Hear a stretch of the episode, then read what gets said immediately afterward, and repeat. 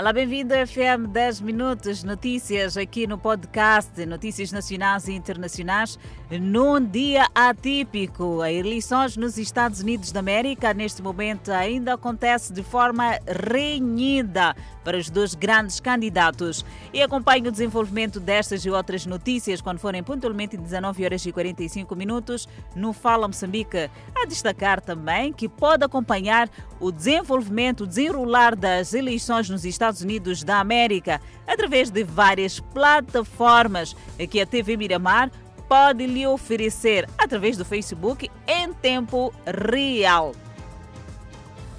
Começamos as notícias do dia de hoje falando de camponeses de vários locais do país que juntaram-se em Marrakech em conferência organizada pela União Nacional de Camponeses para encontrar soluções para os problemas que lhes apoquentam. Terra e semente, elementos básicos para a produção de comida. No entanto, nos últimos tempos, os camponeses têm se ressentido de falta de sementes, vezes já que a crise de sementes leva-lhes a apostar no plantio de cana-de-açúcar, que reconhece não ter falta do mercado. Contudo, não faltam saídas que minimizem a situação.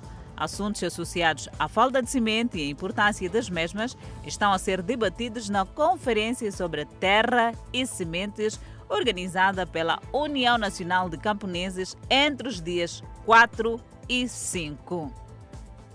Por outro lado, as notícias não param de chegar. Operadores de transportes semicoletivos de passageiros paralisaram as atividades pelo terceiro dia consecutivo. De recordar que trouxemos no primeiro e segundo dia as notícias relativamente a esta paragem de transportadores da rota do Chipamanino. Trata-se de chapeiros da Matola que tem Chipamanino como terminal. Terceiro dia consecutivo com a mobilidade condicionada para os passageiros que vivem na Matola. Desde segunda-feira, os transportadores semicoletivos de passageiros decidiram estacionar as respectivas viaturas em protesto contra as novas orientações de circulação emanadas pela Edilidade de Maputo. Um dos chapeiros diz mesmo que não há condições de transitabilidade na via indicada, dado o elevado número de veículos em questão. Os transportadores também revelam que a via mais conveniente ao trânsito é por eles escolhida, não lhes foi concedida pelas autoridades municipais, daí que o uso acontece à revelia. Enquanto isso, quem sofre são os cidadãos, são as pessoas que usam o meio de transporte semicoletivo de passageiros para chegar a casa e também locais de trabalho ou mais locais. Seguimos com a notícia, olhando mesmo para a mobilidade rodoviária. A obra de pavimentação da Rua de São Paulo está a decorrer fora dos prazos estabelecidos e a obra está, segundo os municípios, a dificultar a mobilidade, uma vez que muitas ruas ficaram bloqueadas. A primeira pedra de pavimentação da Rua São Paulo foi lançada em maio e o prazo estabelecido para a conclusão da obra era de cinco meses. Muitos meses já se passaram e a obra decorre fora do prazo e os moradores afirmam que o ritmo das obras deixa a desejar. A mobilidade nesta rua está condicionada. O material alocado para o avanço da obra bloqueou muitas outras as suas interligadas, deixando estabelecimentos comerciais e residências sem acesso para viaturas. É uma obra de uma extensão de pelo menos um quilômetro e a placa da obra aponta para o orçamento de mais de 24 milhões de meticais. É mais uma obra que decorre de forma morosa e que seria muito bom que terminasse a obra para ajudar os moradores daquela zona e também serve de via de acesso para chegar a vários outros locais. Continuamos a olhar a informação. Agentes econômicos do bairro Ncobe amontinaram-se em frente ao Conselho Municipal de Matola, exigindo que a idilidade volte na decisão de remover os estabelecimentos comerciais depois de ter mandado retirar a corrente elétrica. E o município diz que não vai recuar da decisão. Estes devem regularizar a sua situação. Foi uma manhã bem agitada em busca de respostas junto do Conselho Municipal de Matola. Agentes econômicos que há cinco meses estão sem corrente elétrica. As baixadas tinham, teriam sido removidas por ordens da idilidade para reforçar o abandono desta atividade no local. É uma notícia que ainda trouxemos ontem e desenvolvemos muito mais. Para ter o desenvolvimento desta notícia é só acompanhar o Fala Moçambique quando forem 19 horas e 45 minutos. Olhamos a criminalidade. O Serviço Nacional de Investigação Criminal deteve na Machis, província de Inhambane, um homem acusado de ter assassinado um suposto amante da sua esposa. Segundo as autoridades, para ocultar o crime, o indiciado teria levado o corpo da vítima e atirado nas águas da Baía de Inhambane. Um crime registrado em julho passado, no município da Machis. O corpo do homem de 42 anos foi encontrado nas águas da Baía de Inhambane. Na altura, pensava-se que o mesmo teria sido vítima de afogamento, uma vez que havia se despedido da esposa dizendo que ia à pesca.